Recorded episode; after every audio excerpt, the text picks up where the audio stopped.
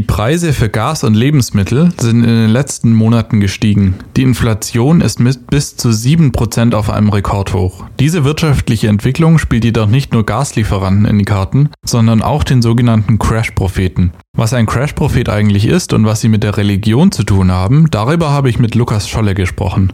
Er ist wissenschaftlicher Mitarbeiter im Bundestag und Wirtschaftsjournalist. Ein Crash-Prophet ist wahrscheinlich einer, der einen Crash vorhersagt und diesen auch über Jahre vorhersagt und jetzt sich nicht von irgendwelchen Realitäten abbringen lässt, sondern immer wieder seine Analyse leicht modifiziert und dann neue Gründe findet, warum dieser Crash jetzt nicht eingetreten ist. Und wenn er morgen nicht eintritt, tritt er spätestens übermorgen ein, der Crash. Und diese Analyse passt er dann immer an die Ge Gegebenheiten an, von der Inflation, von der Staatsverschuldung, vom Gelddrucken der EZB. Da gibt es dann immer kleine Nuancen und neue Argumente, sodass die Erzählung des Crashs, der morgen oder übermorgen kommt, aufrechterhalten bleibt. Die Erzählung der Crash-Propheten beruht oft darauf, dass eine böse dämonische Elite sich auf Kosten der einfachen Bürger bereichert. Der Staat und die Zentralbanken werden dabei als Feindbild dargestellt. Es werden Ängste geweckt, die oft mit einem gefühlten Kontrollverlust einhergehen. Die oberste Maxime ist dabei, sein eigenes Geld zu schützen. Das geht jedoch nur, indem man die Fonds der Crash-Propheten kauft. Eine clevere Marketingstrategie, wenn diese Erzählung nicht so gefährlich wäre.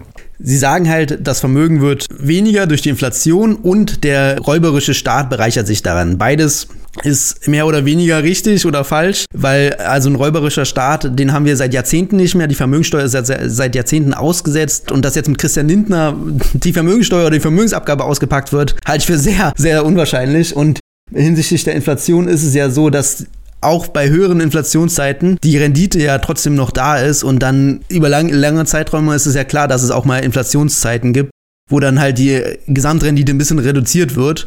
Aber dass jetzt quasi das Massenenteignungen, so wird es ja dann oft geframed, oder Enteignung des Sparers stattfindet, äh, halte ich für sehr, sehr willkürlich. Und vor allem ist es ja dann, wenn man sich anguckt, wer hat die Vermögen, die sie quasi schützen wollen, das sind die obersten 20 Prozent. Alle darunter haben ihr Vermögen in Immobilien, in Autos, in Sparvermögen, in Versicherungen und sowas alles. Das heißt, es sind wirklich nur die oberen und dann natürlich nach oben hin immer mehr, die dann äh, da die Zielgruppe sind und gar nicht die breite Masse, die irgendwie geschützt werden soll. Der bekannteste Crash-Prophet ist vermutlich Max Otte, der für die AfD für das Amt des Bundespräsidenten kandidiert hat. Doch auch andere Vertreter haben weit über 200.000 Abonnenten auf YouTube und landen mit ihren Büchern regelmäßig in den Spiegel-Bestsellerlisten. Sie sind für ihre Anhänger die einzigen Ökonomen, welche die wahren Zusammenhänge verstanden haben. Das kann dabei auch durchaus religiöse Züge annehmen.